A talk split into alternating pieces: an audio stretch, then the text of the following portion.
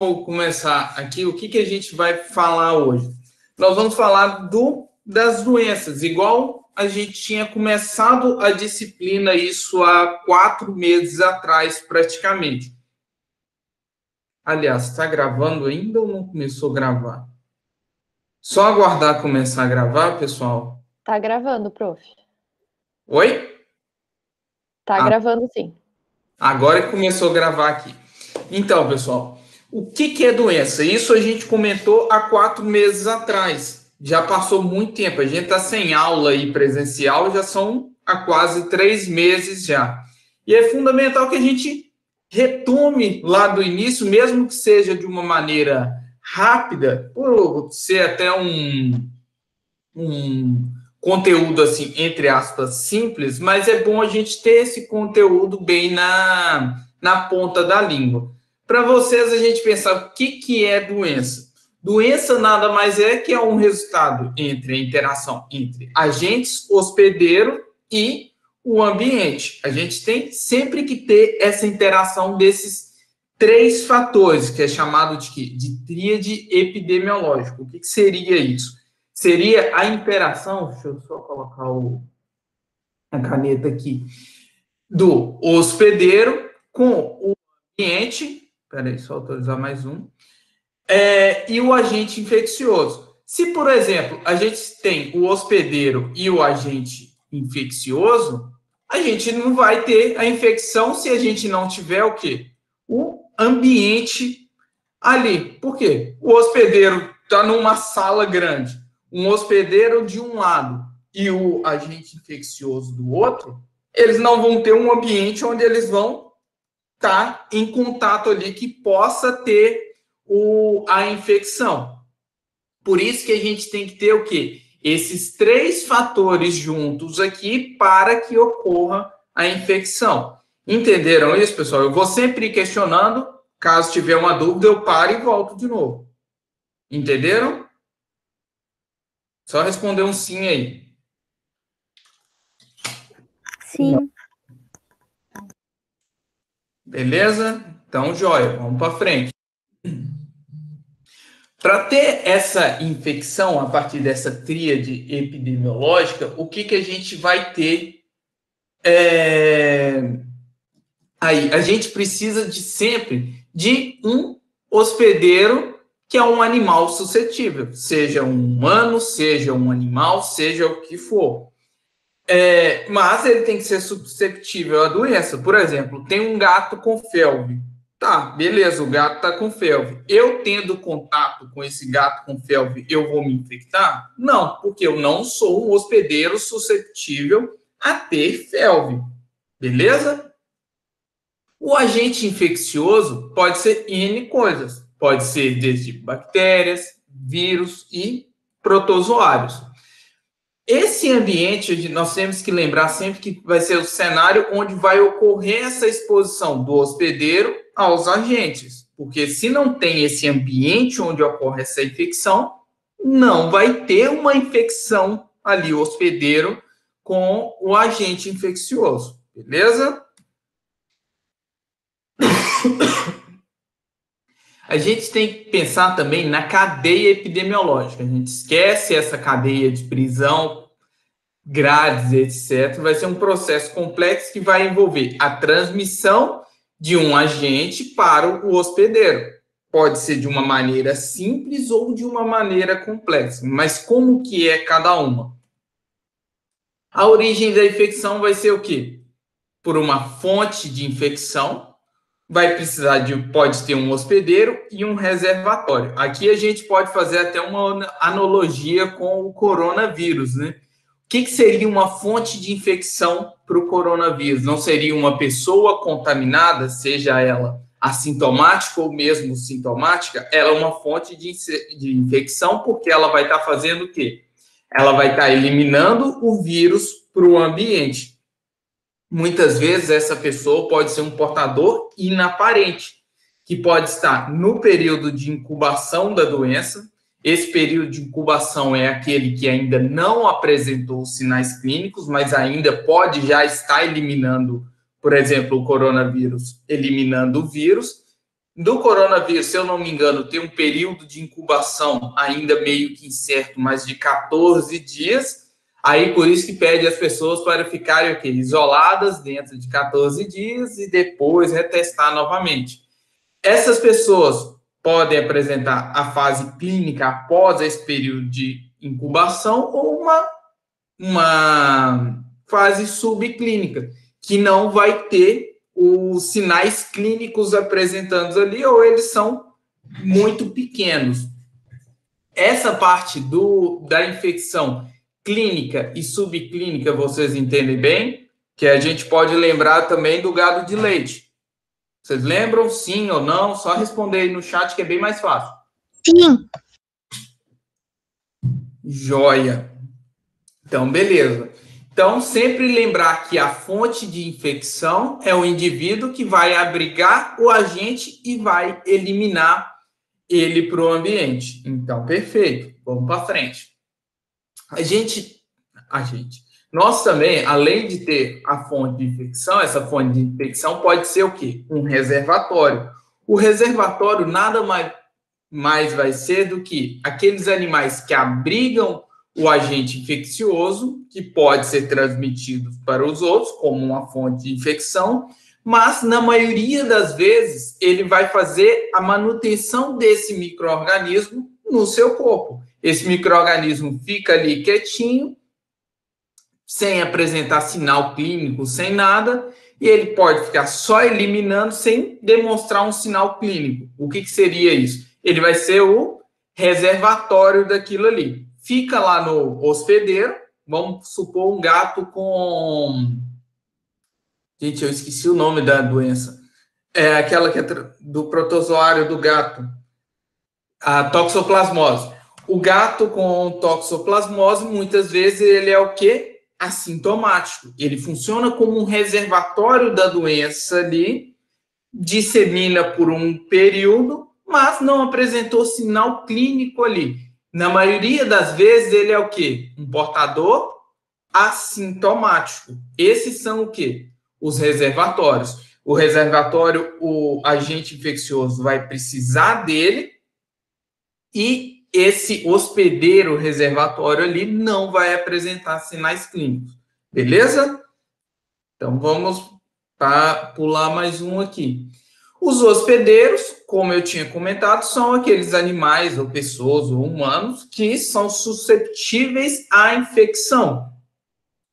Apresentam diferentes papéis biológicos no ciclo. Eles podem ser a fonte de infecção claramente ali. Vamos pegar o exemplo do coronavírus, que a pessoa sintomática e assintomática é um são fontes de infecção, não necessariamente são um reservatório isolados, mas são. E desses hospedeiros a gente vai ter o hospedeiro definitivo, o intermediário e o acidental. Sempre lembrar que o hospedeiro é o quê? Onde se hospeda aquele agente infeccioso. O reservatório, respondendo a Caroline que ela questionou, o reservatório pode ficar doente? Pode, mas ele não pode, ele pode apresentar os sinais clínicos o quê?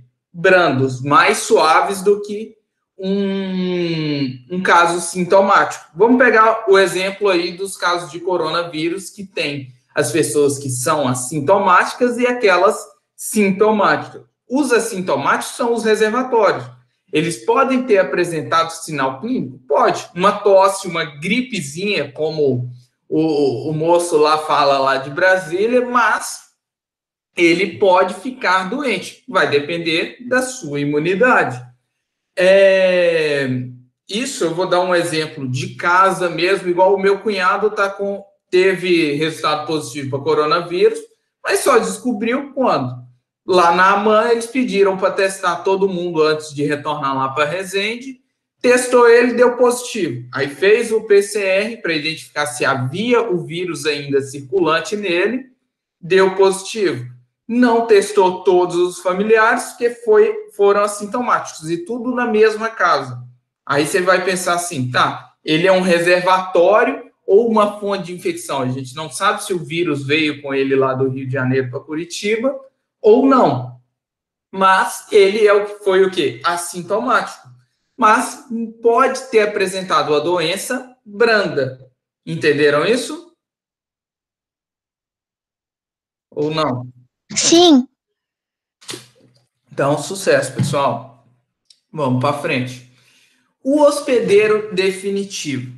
Nós temos sempre que lembrar que o hospedeiro definitivo é aquele hospedeiro que é necessário naquele ciclo ali. Porque nele vai ocorrer a fase de maturidade e a reprodução sexuada dos agentes. Um exemplo bem grande do hospedeiro definitivo que nós temos da de uma doença assim é o toxoplasma, da toxoplasmose, que é até o que eu coloquei na imagem aqui, que ele é necessário o gato. Se não tem o gato para fazer o seu ciclo, que é a fase a, a, fase sexuada, não vai ocorrer a a infecção. A infecção não, desculpa, o ciclo desse animal. O microorganismo vai ter preferência por esses hospedeiros. Por que, que ele tem preferência pelo hospedeiro definitivo? Ele vive numa espécie de, de comensalismo com o hospedeiro. Ele vive junto ali sem demonstrar muitos sinais clínicos, sem alarmar muito o sistema imune desse animal. Ele consegue replicar, disseminar para outros organismos e assim viver tranquilo. Por isso que ele tem tipo um tropismo para os hospedeiros definitivos, alguns agentes. Entenderam isso, pessoal? Deixa eu voltar aqui. Cadê o chat? Perdi. Caramba, eu perdi a apresentação. Não sei onde que tá. Entenderam, né? Então, beleza. Dando continuidade, esse é um hospedeiro definitivo. Uma das coisas que nós temos muita confusão é quando temos o ciclo de mais hospedeiros, que a gente vai ter o hospedeiro intermediário, é, que é necessário para fechar o ciclo biológico de determinado agente infeccioso. Vamos pegar, por exemplo, a sólio. É, nesse hospedeiro intermediário, vai ocorrer a reprodução assexuada, que vão ter fases imaturas do parasito. Na tênia sólio, a gente vai lembrar da cisticercose na maioria das vezes. E na cisticercose, o que, que acontece? A cisticercose cerebral ali o hospedeiro intermediário, no caso da tenersólio, é o que? O humano. Desculpa, ele vai ser o hospedeiro definitivo. Vai ser humano, vai estar o quê? Aquela larva ali lá no intestino. E como que é o ciclo disso aí? A gente fica pensando assim: "Ah, eu vou comer uma carne suína mal passada e vou ter a cisticercose cerebral. Mito, isso é errado. Olhem como é que é o ciclo disso aí. A gente tá lá, o ser humano, bonitinho aqui, a gente vê certinho aqui, comendo uma carne que veio de um porquinho que comeu ovos que estavam na proglote de um de um ser humano, que aqui está o humano fazendo o seu pulp básico debaixo da árvore. Esse pulp contaminou o alimento do porco, esse porco vai comer essa carne. Uma das fases assexuadas no porco vai ocorrer de ele vai ingerir os ovos, esses ovos vão cair nas correntes sanguíneas, vão eclodir, vão formar uh, os cistes cercos, vai aderir na musculatura ali, o ser humano vai comer essa carne mal passada e vai ocorrer o quê? Quando ele come essa carne mal passada? Essas proglotas, essas proglotas, não, desculpa, esse cerco vai liberar os ovos que estão ali dentro, que vão para o ser humano ali, formando outra teníase aqui. Aí vai fazer esse ciclo novamente. Entenderam isso? O que, que ocorre com isso aí? Isso ele é o ciclo da larva. A partir do momento que esse ser humano come uma um alface contaminado com o quê? Com as fezes do cagão aqui. E isso vai ocorrer o quê? Ele vai ingerir os ovos, as proglotes que estavam desse intestino, e isso, o que ia ocorrer no porco, acontece com o ser humano. Então, o vilão da, da neurocicercose é o quê? A, o alimento contaminado com as fezes do animal, não a carne do animal em si. A carne do animal vai favorecer o quê? O, o ciclo ainda se manter da teníase ali. Mas a neurocicercose é causado pelo quê? Pela contaminação do alimento, seja pela mão do cozinheiro, seja pelo alimento contaminado, e assim vai. Esse, o ser humano aqui no caso, aliás, o suíno aqui no caso é o hospedeiro intermediário. Quando ocorre a neurocicercose, o humano que passa a ser um hospedeiro intermediário, mas nesse caso ele é o quê? Um hospedeiro acidental. Isso também vai ocorrer, tipo, vocês entenderam em relação ao ciclo da, da teníase, da neurocicercose? Sim.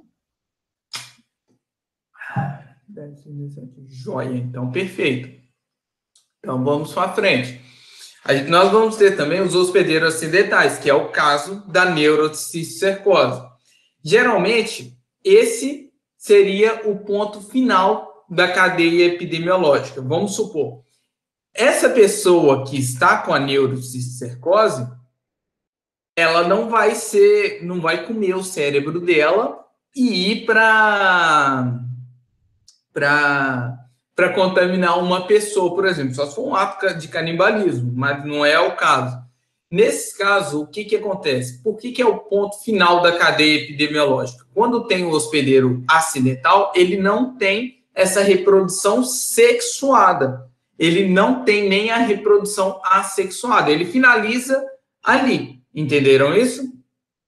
Ele não vai completar o ciclo. O ciclo está de uma maneira. Deixa eu limpar isso aqui é, o ciclo está de uma maneira ocorrendo, mas a partir do momento que tem a neurocicercose aqui, por exemplo, ela não vai voltar para o porco. Esse ciclo se finda ali. É, não vai fechar o ciclo e não vai eliminar o parasita. O que estava nessa cabeça aqui, ó, vai ficar ali forever and ever até morrer esse essa pessoa ou que seja ali. Perfeito? Esses são os hospedeiros acidentais. Um outro exemplo disso, a gente vai ter com o quê? Que bicho que é esse aqui? Isso vocês já viram algumas vezes. Se der para falar aí no chat, é mais fácil. Escrever, né? Não sei se alguém já teve isso aí em aula famoso bicho geográfico. E qual que é a espécie disso aqui? Essa larva migra escutando. Beleza, dizem que coça pra caramba.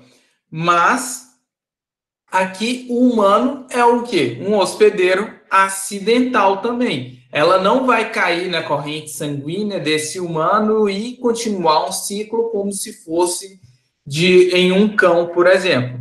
Beleza? Então vamos dar continuidade. É, as vias de eliminação do agente pelo hospedeiro. Vamos pegar, por exemplo, novamente o coronavírus. Quais são as vias que a gente tem de coronavírus? São diversas. Mas, do caso dos animais aí, por exemplo, a sinomose, uma via muito importante é o quê? A urina. As fezes, no caso da parvovirose, é uma via de eliminação do agente infeccioso ali. Perdigoto da secreção da. Já falar da fala, mas da perdigotos orais, nasais.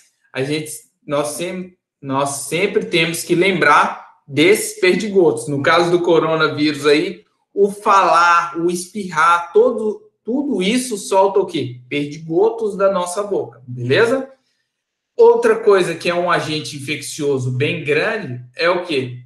restos placentários. Uma das doenças, opa, uma das doenças que nós vamos falar mais para frente é o quê? O caramba, não consigo apagar. É a brucelose. Sempre tomar cuidado com esses restos placentários. Auxiliar parto de animais, seja bovinos, seja caninos, seja felinos etc., sem luvas. É muito importante usar luvas nesse caso, mesmo aqui sendo um estado livre de brucelose, temos sempre que tomar cuidado. O leite materno também é um grande é um grande perpetuador de agente infeccioso. Um exemplo isso a gente vai ter o toxocara quando passa do filhote da mãe para o filhote através do leite. É, após eliminado esse do hospedeiro, tá, tá no ambiente ali, formando essa tríade ali é, da infecção, da uma tríade epidemiológica, tem que chegar no novo hospedeiro. Mas como que isso vai chegar? Uma das vias principais é a via oral, o contato ali direto com aquele agente infeccioso o sistema respiratório. Tem até que colocar uma máscarazinha nesse gato aqui, porque é uma grande via de acesso aos agentes infecciosos também. As mucosas, tanto a ocular, nasal, oral, vaginal, anal e etc., todas são locais onde possa ter a inoculação desse agente infeccioso. A pele, nós pensamos que a pele ela sempre íntegra, não, ela pode ter microlesões ali ou mesmo o microorganismo passar através dessa pele, através dos poros ali. Vamos pegar, por exemplo, a leptospirose. É muito comum haver esses casos de infecção dessa maneira, né? Deixa eu voltar aqui. E os fômites. Pessoal, o que, que vocês entendem como fômite? O fômite, isso eu comentei com vocês, nós sempre temos que lembrar do fômite aí. Eu lembro que eu, na aula presencial, eu comentei com vocês o que era esse fômite esse FOMIT nada mais é que são objetos inanimados que servem como carreadores mecânicos do agente. O que, que seria isso? É... Vamos pegar como exemplo o coronavírus aí que passa na televisão o dia inteiro. Ninguém tá aguentando nem mal ouvir falar desse trem mais. Tá lá, tô aqui tossindo e tal, pus a mão na boca e apoiei aqui na janela. Nem sei se dá para ver janela Daí, pus a mão aqui na janela. Aí vem uma outra pessoa e põe a mão na janela também. Pronto. Essa janela funcionou como um carregador mecânico ali, seja um objeto inanimado ou vivo. Vamos supor um vivo, por exemplo, um cachorro. Eu vi algumas reportagens falando disso. Cachorro, gato, gato que tem vida livre. Ah, eu tô com coronavírus, peguei o coronavírus, tossi perto do gato, ou pus a mão, passei a mão nesse gato e o gato foi para dar um rolê lá na casa do vizinho. O vizinho também fez um carinho do gato, foi um carreador disso aí. Entenderam bem? Sempre lembrar que os fômites são, assim, fundamentais da maioria das infecções que nós temos. É, beleza isso aí, pessoal? Eu só voltar na caneta aqui. Se todo mundo entendeu isso aí, sucesso. Nós não vamos delongar muito nessa aula, não. Nós vamos ter, no caso dessa transmissão, a gente vai ter uma transmissão direta e uma transmissão indireta. Essa transmissão direta, ela vai ser caracterizada pelo contato próximo entre o agente e o hospedeiro. Vamos supor, a transmissão direta, estou tossindo aqui.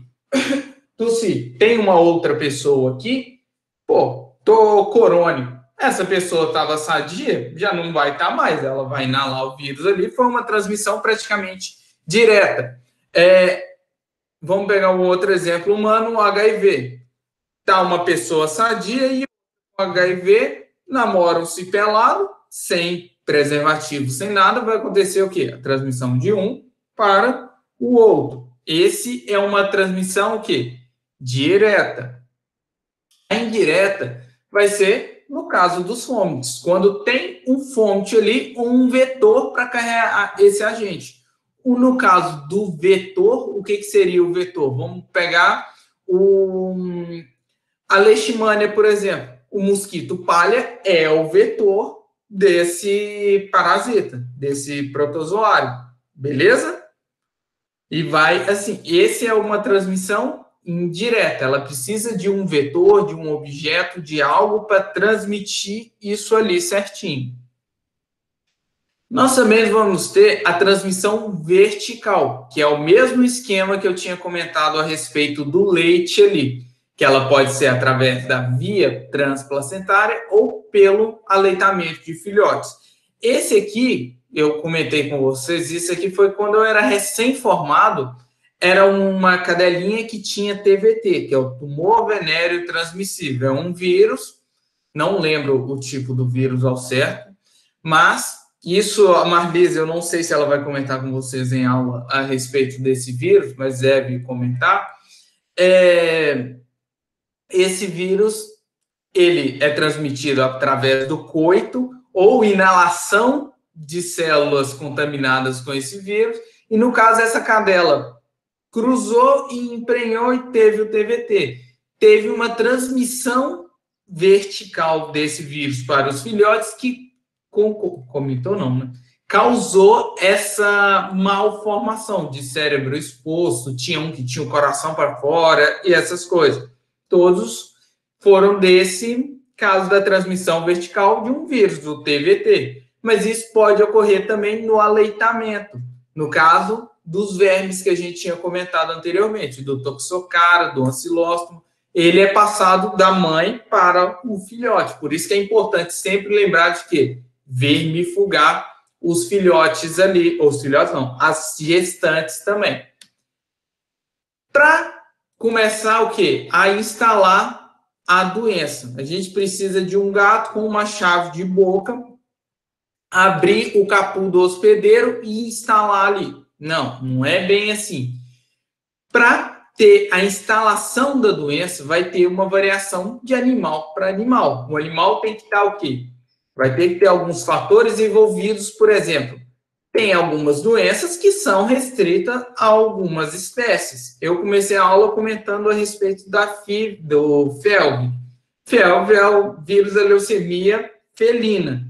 Ela vai ser infectar um cachorro? Não a espécie, é, a gente, nós temos que sempre pensar a respeito de qual espécie está tá atuando ali. A espécie é um fator muito importante. A raça, algumas raças têm a predisposição a se infectar mais fácil que outras. Vamos pegar, por exemplo, o caso de Rottweilers e Dobermans eles têm uma facilidade de se infectar para é, parvovirose. Tem estudos que eles não conseguem responder imunologicamente, mesmo com a vacinação correta, essas coisas, à doença. É um fator muito predisponente ali à raça. O genótipo, algumas linhagens pode ser susceptível de uma certa maneira à doença o sexo do animal, se ele é macho ou fêmea. Nós não vamos ter um, um cão macho ou uma gata ou um gato macho apresentando o quê? Uma piometra. Só se esse animal for hermafrodita, mas mesmo assim não é comum. A idade do animal. Nós sempre temos que lembrar da epidemiologia de algumas doenças. Por exemplo, parvovirose, sinomose, é, deixa eu lembrar uma outra doença. Vamos pegar essas duas aí. Parvovirose, sinomose são comuns em quem? Animais jovens, filhotes mais novos ali. Ah, neoplasias é comum em animais idosos. Não que seja uma doença infecciosa, mas temos que só para fazer uma analogia. Mas para instalar essa doença, vai depender também do agente infeccioso cada agente infeccioso vai ter uma patogenicidade diferente, que nada mais é que a capacidade apresentada pelo agente de causar a doença. Muitas vezes nós, nós acompanhamos na rotina falando assim: ah, tal cepa é mais virulenta, tal cepa é menos virulenta, tal cepa causa menos dano. Isso é relacionado sempre com a patogenicidade. A infectividade é necessário é, relacionado com o quê? Com a quantidade necessária de micro-organismos para causar a doença. Por quê? Se entra um vírus, vamos supor que um coronavírus sozinho em mim, vai acontecer alguma coisa? Não. Porque meu sistema imune vai conseguir atuar. Agora, se eu tenho essa, esse coronavírus, vamos supor, é o O do Borogodó, é o pica das galáxias, e um sozinho ali, ele consegue já replicar, causar infecção de aba 4, a infectividade dele é lá no alto. Agora, se ele precisa de uma quantidade muito grande de vírus, por exemplo, tá uma pessoa aqui com, com uma gripe, outra sadia ao lado, essa pessoa aqui está morrendo de gripe, eliminando vírus para caramba, e essa outra pessoa nem pega o negócio, é porque a infectividade desse vírus ali é reduzida. Entenderam isso? Ou não?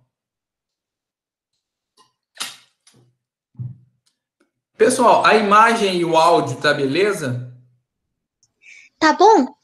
Tá bom, né? Então, joia. Que aqui no meu estúdio aqui tá meio... Eu acho que tá meio lento. Então, mas tá beleza. Deixa eu só voltar aqui.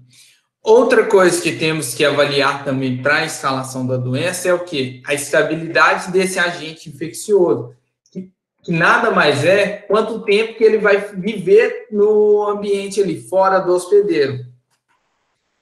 Isso é mais comum avaliarmos tanto nas bactérias, em fungos, mas principalmente nos vírus, que é o caso que gente, nós estamos vivendo agora atualmente. O que, que vai acontecer? Quanto tempo que fica o vírus fora do hospedeiro? Ah, em contato com o plástico ele fica três horas, quatro horas. Ah, eu compro alguma coisa e deixo lá esperando ali para esse vírus morrer ali e não me infectar nós sempre temos que lembrar quanto tempo esse microorganismo, esse agente infeccioso vai ficar vivo ali. Entenderam isso? Então, joia. Opa, deixa eu apagar esse trem aqui. aqui. Havendo o contato do hospedeiro com esse agente infeccioso, vai ter o quê? A invasão, após driblar ali o sistema imune, e a futura multiplicação desse hospedeiro, que vai ocorrer depois, vai depender do hospedeiro do agente. Se o sistema imune dessa, do hospedeiro tiver ok, vai ser debelado ali rapidinho. Agora, se ele não tiver nada, vai demorar um bocado ali para agir ainda. Geralmente, inicialmente, não vai ter nada, nenhum sinal clínico, nem nada. Ah, tive com contato com uma pessoa com corona, eu vou apresentar tosse e espirro imediatamente? Não, esse vírus tem que se replicar, tem que aumentar de volume e assim vai. Ele pode muitas vezes multiplicar sem prejuízo nenhum do hospedeiro, isso que eu comentei. Ele vai multiplicando, multiplicando, aí quando ele está com uma alta quantidade ali para ter a doença, assim que começa a apresentar os sinais clínicos. E muitas vezes ele pode debelar essa infecção sem apresentar sinal clínico ou virar um portador assintomático. O que seria esse portador assintomático? Um reservatório ou uma fonte de infecção. E também seria como. Eu esqueci a palavra, mas ele seria como. Como apenas um hospedeiro. É, eu tinha falado, que é o reservatório nesse caso. O que nós temos que lembrar do curso das infecções é o quê? Quando a infecção progride, quando ela começa a ter, ultrapassar aquele limiar ali do sistema imune, vai iniciar as alterações no organismo e no hospedeiro, que isso nada mais que é o que? A doença, ou que vai apresentar os sinais clínicos ali. Aí que o animal vai ficar o quê? Doente, hashtag chateado. Só que nesse curso da, das infecções, nós temos sempre que lembrar da seguinte coisa, da de conhecer a evolução dessas doenças. Se nós não conhecemos a evolução dessa doença, fica muito difícil tratar essa doença, porque nós temos que saber quanto tempo ela demora para começar a apresentar os sinais, quanto tempo ela, após apresentar os sinais, ela vai eliminar isso para o hospedeiro ou não, que isso nós chamamos de quê? De período de incubação dessa doença. É muito comum avaliarmos isso com animais como hemoparasitose, por exemplo, a babesiose. A babesiose é uma doença que o seu período de incubação é cerca de 14 dias. Muitas vezes, quando eu estava na residência, o, os proprietários chegavam lá em Viçosa, tinha um, uma alta incidência de incidência e prevalência de, vou até dizer vulgarmente, doença do carrapato, porque a cada é,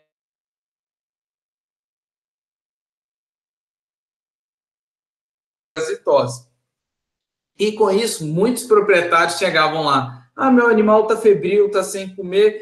A primeira suspeita sempre era o quê? A hemoparasitose. Mas tá, você pegava aquele cachorrinho do apartamento já ia falar na PH Rufus, que é a avenida de lá, mas vamos pegar de Joinville, que é a maioria de lá. Lá do, do Saguaçu, do 21 andar, não tem contato com carrapato, o único carrapato que ele viu foi no, na Discovery Channel, e, pô, o cachorro tá sem comer, tá com... não teve contato com carrapato nenhum esses dias, vamos supor que teve no sítio no fim de semana agora, e na segunda ele começou a apresentar os sinais clínicos. Tá. Se na segunda-feira ele apresentou sinais clínicos, o único carrapato que foi visto, que antes era só no Discovery Channel, foi no fim de semana um isolado, não teve o período de quê? De incubação para que a doença comece a funcionar. Entenderam isso? A funcionar não, a doença tenha ela ali instalada no animal. Ou seja, com esse período de incubação sabido da doença, eu consigo descartar algumas possibilidades diagnósticas. Entenderam isso, pessoal? Isso é um pouquinho confuso, mas é simples. Entenderam? Deu para entender. Então, joia. Então, vamos passar, nós estamos quase finalizando. Eu não vou dá duas horas de aula, que é maçante. Eu vou dar um exemplo para vocês, por isso que eu estou até correndo um pouquinho, que eu vou falar disso e na próxima aula eu falo de, das doenças fúngicas ali, mas eu vou só dar um, uma corrida nisso aí direitinho, que é só para a gente rever o que a gente já tinha visto. Que aí depois eu vou voltar daquelas aulas que eu tinha. Aulas não, né? Aquelas atividades que eu tinha proposto, que se eu fosse aluno também eu ia boicotar isso aí, porque seria um porre também. Mas em relação ao período de incubação, vocês entenderam esse negócio, né? Então vamos. Isso aqui eu já comentei. No curso da doença, a gente vai ter o período pré-patente, que é o intervalo da infecção e a eliminação. Igual, por exemplo, o cachorrinho teve contato com o carrapato no sábado, e não deu tempo ainda de ter a, a doença ali. Não teve a doença instalada porque estava no período de incubação. Essa, esse microorganismo estava se multiplicando ali. Só que muitas vezes tem um período pré-patente antes mesmo desse período de incubação. O que, que vai ocorrer nesse período de incubação? O agente infeccioso ele começa a ser eliminado dentro dessa fase de quê? De incubação ainda da doença. Por exemplo, eu tive contato, vamos supor, com coronavírus hoje, não os sinais clínicos, mas a partir do momento que ele começa a replicar nas minhas células, ele vai sendo eliminado, assim, dois, três dias. E isso é o período pré-patente, é o intervalo entre a infecção, por exemplo, me infectei no sábado, na terça-feira já estou eliminando o vírus, mesmo não tendo o quê? O, não tendo tido o, a infecção, a infecção, o período de incubação ainda. Agora, o período de transmissibilidade é o período de tempo em que é eliminado esse agente ali para o. Peraí, deixa eu só alterar um negócio aqui. Opa. Está tá aparecendo a apresentação ainda, né? É, é o período de tempo que é eliminado esse agente. É o que nós estamos vendo aí em relação ao coronavírus, que muitas vezes o que nós não temos um tempo de eliminação aí bem definido. É o que eu sempre comento com o pessoal. Tá, eu estou positivo, mas quanto tempo eu vou ficar eliminando esse vírus ainda no ambiente? Esse é o período de transmissibilidade. Algumas doenças, vamos pegar nosso exemplo aí de pequenos animais, a sinomose, ela pode ser eliminada mesmo após ao final dos, dos sinais clínicos, esse animal vai estar apresentando o quê? A dispersão ali do vírus para o ambiente, transmitindo para o ambiente ali por cerca de três meses. E isso pode ocorrer com uma certa frequência. Leptospirose é a mesma coisa, o animal está curado ali da doença, não está apresentando sinais clínicos, mas ainda está eliminando ali. Por isso que é importante o, a incubação, deixa eu voltar aqui, nós conhecemos a evolução dessa doença, saber do período de incubação e o período de transmissibilidade, que com isso a gente vai conseguir o quê? Definir uma quarentena correta. Entenderam isso? Só que muitas vezes a doença ela vai ter uma apresentação diferente, vai ter diversos tipos de apresentação. Olhe bem esse iceberg e o que tem para baixo é o que está acontecendo. Eu vou linkar muito com o coronavírus aí, que é uma maneira, como está todo mundo mais do que atualizado a respeito do coronavírus, olha o tipo de apresentação. A gente vai ter aquela fase subclínica, que é o que comentei com vocês, muitas vezes com sinais clínicos muito discretos e muitas vezes imperceptíveis. É...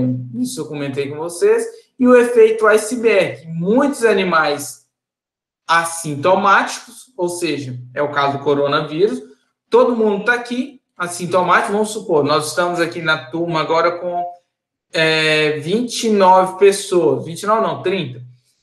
30 pessoas podem estar todos assintomáticos e essa pequena parte aqui, ó, é sintomática. Isso é o que nós chamamos de efeito iceberg é o que vocês vão ver, não sei se vai comentar em cirurgia em breve, é o que? Mordida de cachorro no pescoço. Muitas vezes a gente vê só um furinho. E o cachorro, quando pega o outro pelo cangote aqui, o que, que ele faz? Sacode igual doido. Na hora que você enfia uma pinça aqui por baixo, tá tudo destruído ali. É o que a gente vê. A gente vê só a pontinha do iceberg, mas lá por dentro tá um estralhaço todos ali. Isso é o que nós chamamos de quê?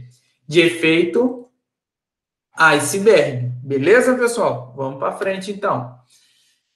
Outra coisa que nós vamos ter na apresentação da enfermidade é o quê? É o período prodrômico. O que, que seria esse período prodrômico?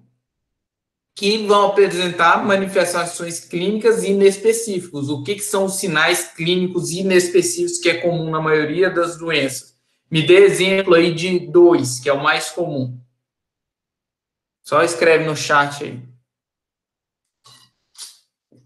Vamos ver se vocês lembram. Ou estão aí ainda, né? Talvez saíram para tomar um café. Febre é um, mas vamos mais um ainda. Febre é bem assintomática, apatia. Mas dois sinais aí que é muito comum em pequenos animais. Um já está certo. Isso aí, ó, a diarreia e o vômito. São os dois sinais principais que nós temos na, na, na maioria das doenças, que são diarreia, vômito, apatia febre. Vamos pegar até esses quatro aí. São sinais inespecíficos. Ah, o cão está com diarreia. Tá, pode ser mil e uma coisa. Ah, o gato está com diarreia. Mil e uma coisa. Está vomitando. Mil e uma coisa. Febre. E assim vai. São sinais muito inespecíficos que podem ser de várias doenças. Vou passar aqui. Que eram o vômito e a diarreia. Mas, alguns casos, nós vamos ter os sinais chamados patognomônicos. O que são os sinais patognomônicos? Isso vocês lembram? Isso mesmo. Opa! Caramba. Característicos da doença. Por exemplo, é, um sinal praticamente patognomônico da sinomose é o que? A mioclonia. O animal tá com vômito, febre, é um filhote, tá com diarreia, secreção ocular e tá com mioclonia, tá lá aquilo tremendo igual um doido.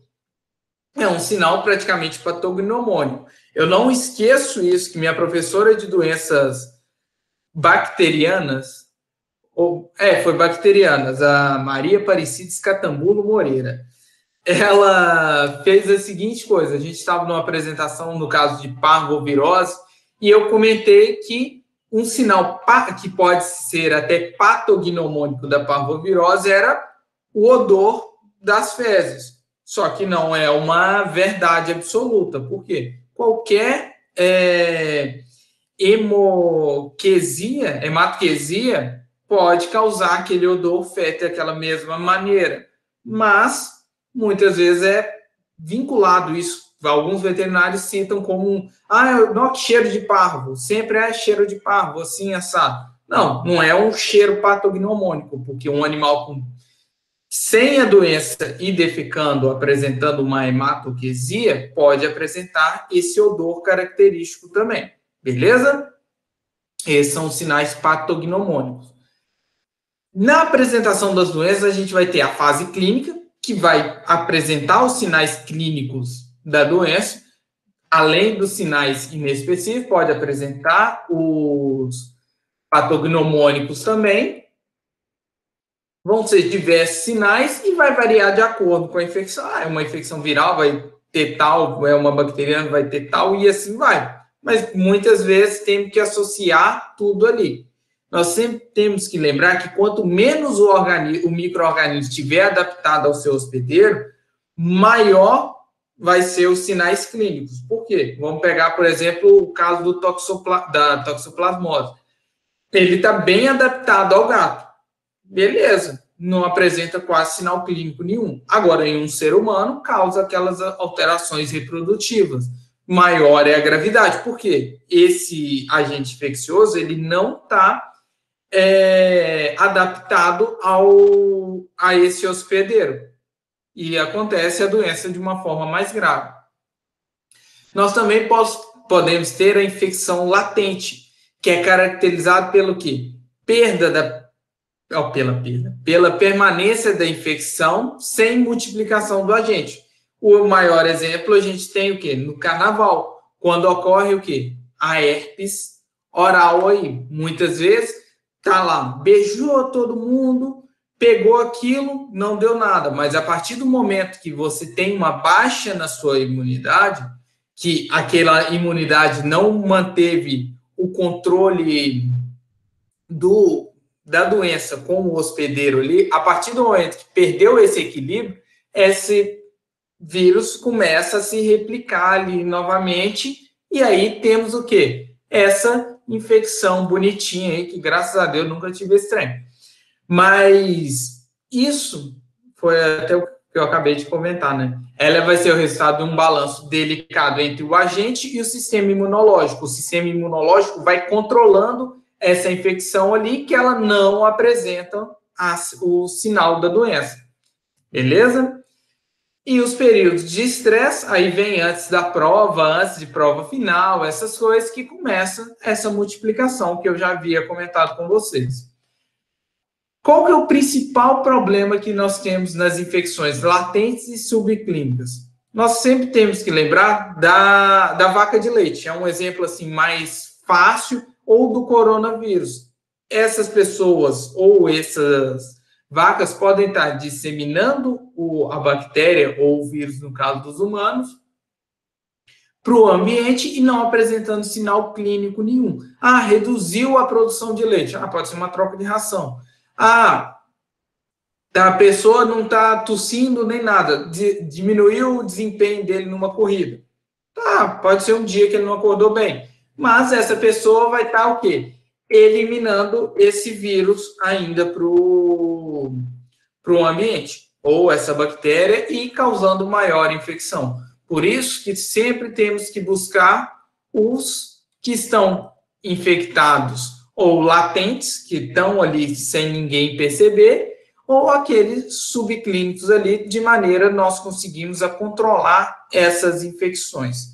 Então, pessoal, por hoje, eu queria, o que eu queria falar era basicamente isso. Eu não vou delongar, não vou segurar vocês na, na cadeira por mais tempo, já foram 50 minutos mais ou menos. Caso eu vou já interromper a gravação, vocês têm alguma dúvida ou não dessa aí? Essa era bem simples, é mais uma introdutória de toda a aula. Alguma dúvida? Que aí eu já interrompo a gravação. Não? Então vamos interromper.